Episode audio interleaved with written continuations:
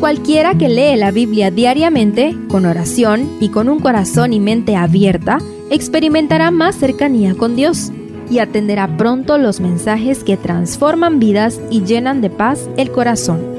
Únete en la lectura de la Biblia en Reavivados por su palabra.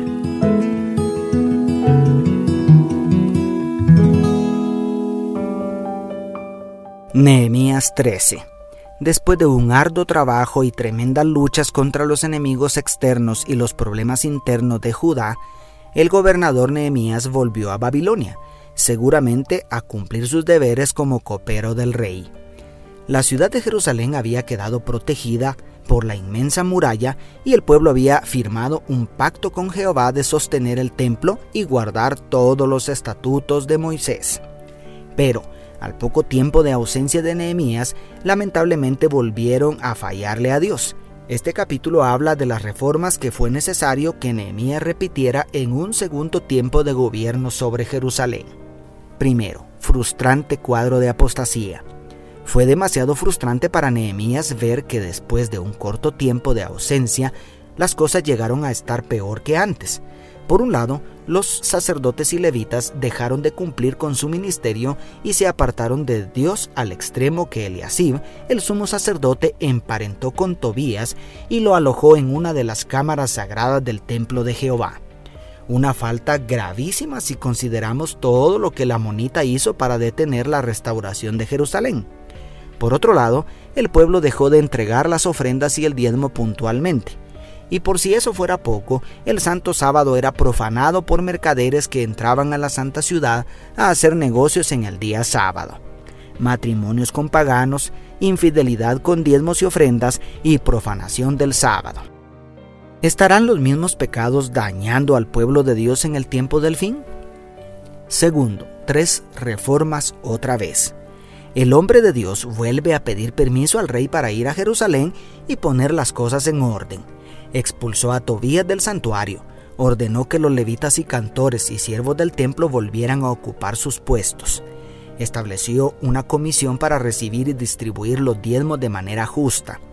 Cerró las puertas de la ciudad y corrió a los mercaderes para que no se profanara el sábado y obligó a los judíos a expulsar a las mujeres paganas y a los hijos de uniones prohibidas que ni siquiera hablaban la lengua del pueblo de Dios vemos al gobernador Nehemías actuar enérgicamente contra la apostasía y haciendo todo lo que está de su parte para que el pueblo se vuelva a Dios y abandone el pecado.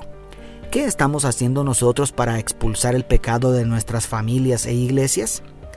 ¿Hay uniones en yugo desigual con los incrédulos o profanación del santo sábado o infidelidad en el diezmo y las ofrendas a tu alrededor?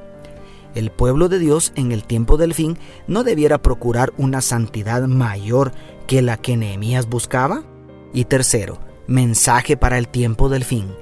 ¿Cómo podemos aplicar esta historia bajo el nuevo pacto en el tiempo del fin?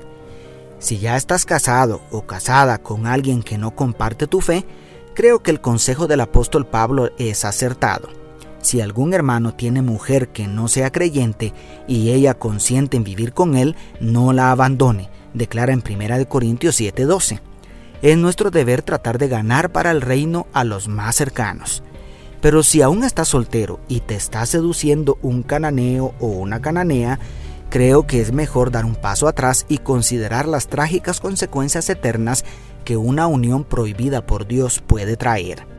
Respecto a la santidad del sábado, creo que las comodidades de la posmodernidad no nos dan permiso para profanar el día de reposo bíblico.